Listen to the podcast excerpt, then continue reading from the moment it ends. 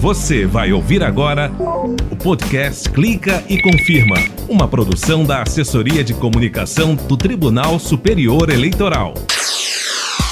Olá, eu sou o Rimac Souto e esse é o podcast Clica e Confirma, produzido pelo Tribunal Superior Eleitoral. Clica e Confirma.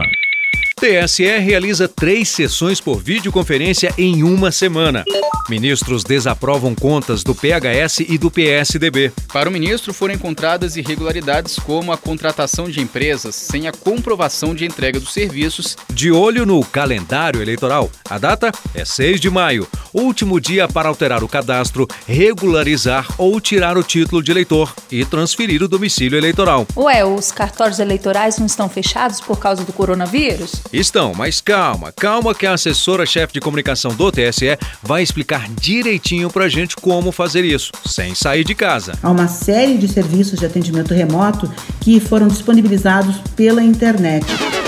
E tem ainda as notícias dos tribunais regionais eleitorais. Clica e confirma. Decisões. E a gente começa o Clica e Confirma falando dos julgamentos das sessões plenárias. E olha que foram três em uma semana. Teve uma na segunda, dia 27, extraordinária, outra na terça, dia 28 e mais uma na quinta, dia 30. Realizamos sessão por videoconferência em substituição à sessão presencial. Lembrando que todas por videoconferência devido à pandemia do novo coronavírus. Quem acompanhou foi Henrique Amaral. Tudo bem, Henrique? Tudo bem, Rimac. E a gente vai começar pelos julgamentos de segunda, terça ou de quinta? Boa, boa. Vamos começar então pelo começo? Segunda, eu sei que dois partidos, o PHS e o PSDB, tiveram as contas desaprovadas. Como foi? O primeiro a ser analisado pelo plenário foi o do Partido Humanista da Solidariedade, que foi incorporado ao Podemos no ano passado. Em sessão anterior, o relator, ministro Og Fernandes, votou pela desaprovação das contas. Para o ministro, foram encontradas irregularidades como a contratação de empresas sem a comprovação de entrega dos serviços, além de não destinar o percentual do fundo partidário para a promoção da participação feminina na política. O ministro Luiz Felipe Salomão votou pela desaprovação das contas e aumentou a quantia que deveria ser devolvida aos cofres públicos. Divijo nesse ponto do eminente relator para desaprovar as contas do exercício financeiro de 2014 do PHS majorando o período de suspensão do repasse do fundo partidário para 11 meses, a ser parcelado em 12 vezes, além do recolhimento de R$ 2.811.213,22 ao Tesouro Nacional com recursos próprios. No julgamento, os ministros também firmaram o um entendimento de que a Justiça Eleitoral é competente para fiscalizar as contas de institutos partidários. O plenário também continuou o julgamento do relatório contábil de 2014 do PSDB. O julgamento havia sido interrompido após votos dos ministros Og Fernandes pela aprovação com ressalvas e do ministro Luiz Felipe Salomão pela desaprovação das contas. O ministro Salomão entendeu que havia problemas na prestação de contas, como falta de destinação de recursos do fundo partidário para a promoção da participação das mulheres na política, além de não converter o Instituto Teotônio Vilela em fundação. Ao continuar o julgamento, o plenário decidiu desaprovar as contas. E na terça, entre os vários processos, qual foi o de destaque? O plenário desaprovou a prestação de contas referente ao exercício financeiro de 2014 do Partido Social Liberal. Entre outras irregularidades, os ministros consideraram que a legenda não destinou a quantia mínima determinada por lei para a promoção da participação das mulheres na política. Os ministros ainda determinaram a suspensão dos repasses das cotas do fundo partidário por um mês, sendo a pena dividida em duas parcelas. Além disso, o PSL deve investir para incentivar a participação feminina na política o dinheiro não aplicado em 2014. Os ministros começaram a analisar um recurso contra José Guilherme Ferreira Filho, candidato a deputado estadual em Minas Gerais em 2018. De acordo com o Ministério Público, ele recebeu mais de 64 mil reais de um partido sem ser filiado à legenda. O relator do caso, o ministro Tarcísio Vieira de Carvalho Neto, considerou não haver irregularidade no fato, já que as legendas estavam coligadas. Por haver coligação entre os referidos partidos, seria lícito o repasse de recursos do FEFEC entre eles. E como não há na legislação eleitoral previsão inequívoca de que a doação teria de ter destinação vinculada ao cargo para o qual a agremiação doadora estaria coligada, o PHS, a meu sentir, poderia doar para o PRP e este último poderia utilizar a verba para financiamento das suas próprias candidaturas. E na quinta, eu sei que os ministros decidiram manter nos cargos Cláudio Afonso Alflen e Gilmar Francisco Appelt, eleitos em 2016 prefeito e vice da cidade de Vitor Graef, no Rio Grande do Sul. Eles eram acusados de compra de votos durante a campanha. No voto vista da presidente do TSE, a ministra Rosa Weber entendeu não ser possível a cassação dos políticos. Eventual proximidade entre o autor da compra de votos e seu respectivo beneficiário não faz presumir o consentimento com a ilicitude, devendo tal circunstância ser sopesada à luz das provas produzidas, como fez o Tribunal Regional Eleitoral do Rio Grande do Sul na hipótese. E o que mais nós tivemos? Bom, Rimac, os ministros também mantiveram o diploma de Charles Fernandes Silveira Santana. Charles foi eleito suplente de deputado federal na Bahia em 2018 e exerce o mandato atualmente. O Ministério Público e o PSDB entraram com recursos no TSE, afirmando que ele estaria inelegível por ter sido condenado por conduta vedada a agente público durante a campanha.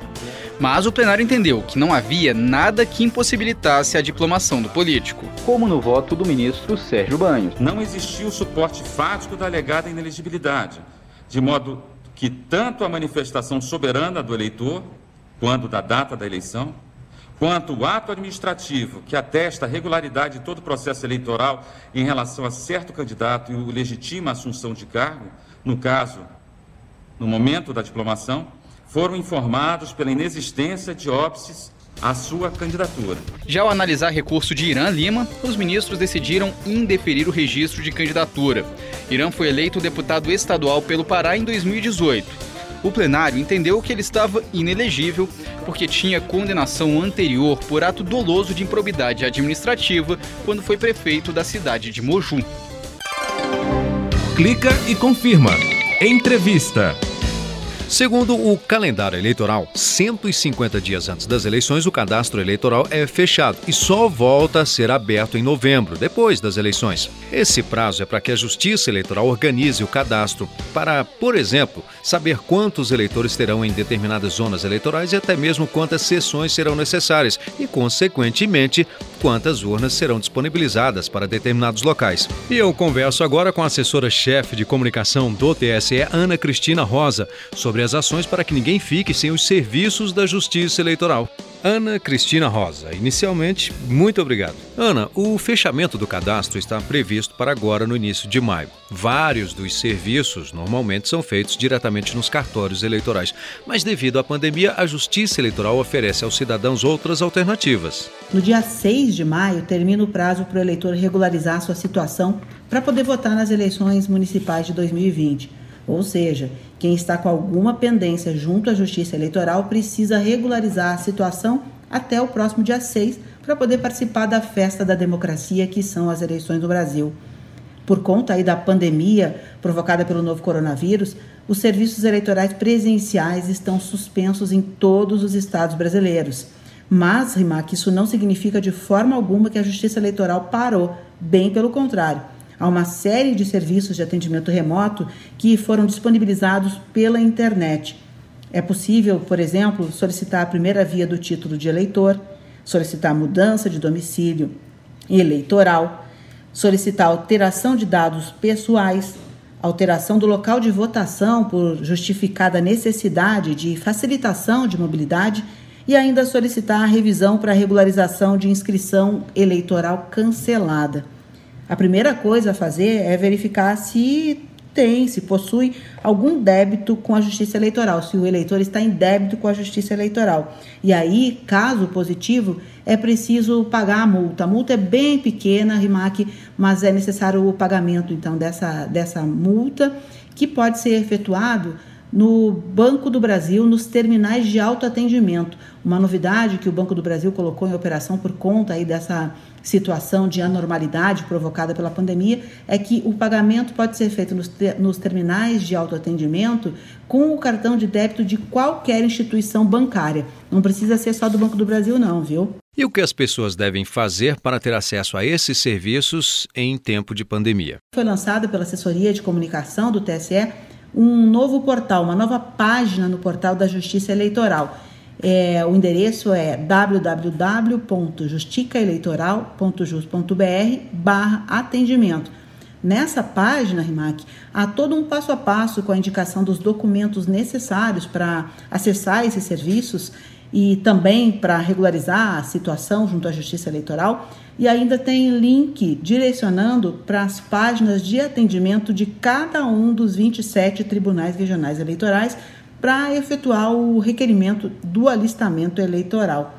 Essa ação do TSE foi desenvolvida no sentido de oferecer um atendimento remoto descomplicado, sempre com o objetivo de garantir a participação do eleitor no pleito e, com isso, preservar a democracia.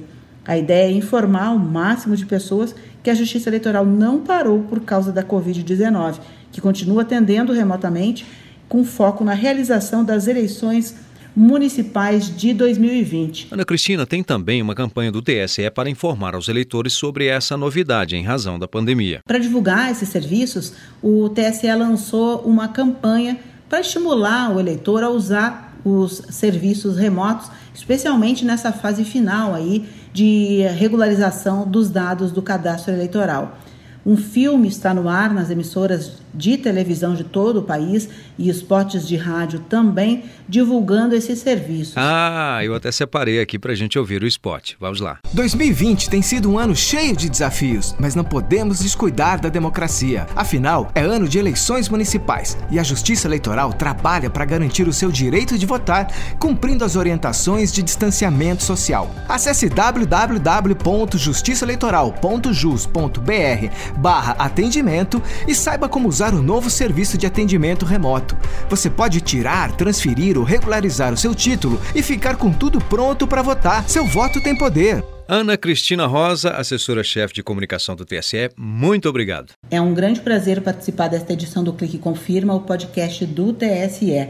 Nós temos na assessoria de comunicação uma preocupação constante em prestar serviço público de qualidade, em fazer comunicação pública de excelência para atender os cidadãos brasileiros da melhor forma possível.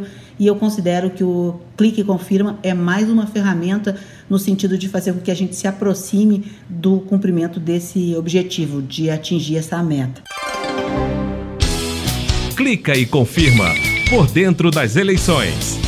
E olha só, por falar em datas, a presidente do Tribunal Superior Eleitoral, ministra Rosa Weber, prorrogou por prazo indeterminado o plantão extraordinário para uniformizar o funcionamento dos serviços judiciários. O objetivo é prevenir o contágio pelo novo coronavírus. Inicialmente, o regime vigoraria até 30 de abril, mas, conforme o cenário, a data de vigência poderia ser alterada. E quais são as outras determinações? Daniela Ramalho. Rimac, pela portaria, os prazos de processos que tramitam em meio físico continuam suspensos. Já os processos em todos os graus de jurisdição da Justiça Eleitoral que tramitam em meio eletrônico terão os prazos retomados a partir do dia 4 de maio. Mas não estão sendo permitidos atos presenciais, né? Exatamente, Rimac. Os tribunais eleitorais também poderão realizar sessões virtuais de julgamento tanto em processos físicos como em processos eletrônicos, que não ficam restritas à apreciação das matérias de urgência. Os advogados das partes poderão realizar sustentações orais nos julgamentos online, desde que façam requerimento com antecedência mínima de 24 horas. É isso, Rimac. Obrigado, Dani. Clica e confirma. Perto de você.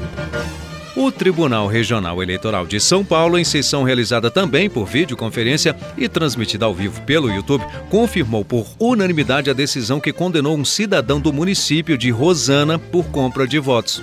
A pessoa trabalhava para a campanha de um candidato a vereador e foi presa em flagrante no dia das eleições nas proximidades de local de votação entregando folhetos de propaganda eleitoral, os santinhos, e dinheiro com a finalidade, segundo os juízes, de obter votos para seu candidato, o que, claro, é proibido pelo Código Eleitoral.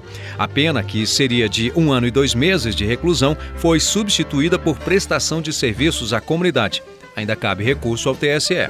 Já em minha terra, o TRE de Minas Gerais lançou a campanha Distribua Amor para arrecadar leite em pó e longa vida para serem doados a pessoas necessitadas durante a pandemia do novo coronavírus. Os donativos podem ser entregues das 8 às 17 horas, inclusive aos sábados e domingos, na garagem de uma das sedes do tribunal em Belo Horizonte. Agora pegue lápis e papel ou no celular mesmo para anotar outra forma de ajudar. Para aqueles que desejarem contribuir sem sair de casa, a Associação dos Servidores da Justiça Eleitoral de Minas Gerais disponibilizou uma conta bancária para depósito ou transferências. Acesse o site, anota aí, tre-mg.jus.br tre-mg.jus.br para obter os dados bancários e outras informações, claro. Vai lá! E este foi o Clica e Confirma, podcast da Justiça Eleitoral. Lembro que todas as sextas, a partir das 17 horas, você vai poder acessar e ouvir, até mesmo baixar os novos temas do podcast Clica e Confirma no site e nas redes sociais do TSE, no canal oficial no YouTube e nas plataformas de áudio Spotify, Google e Apple Podcast. O Clica e Confirma tem edição e apresentação minha, Rimac Souto, trabalhos técnicos Tiago Miranda e Milton Santos, coordenação de rádio e TV Ana Paula Paula Ergang. Assessora-chefe de comunicação, Ana Cristina Rosa. Você acabou de ouvir o podcast Clica e Confirma, uma produção da Assessoria de Comunicação Social do Tribunal Superior Eleitoral.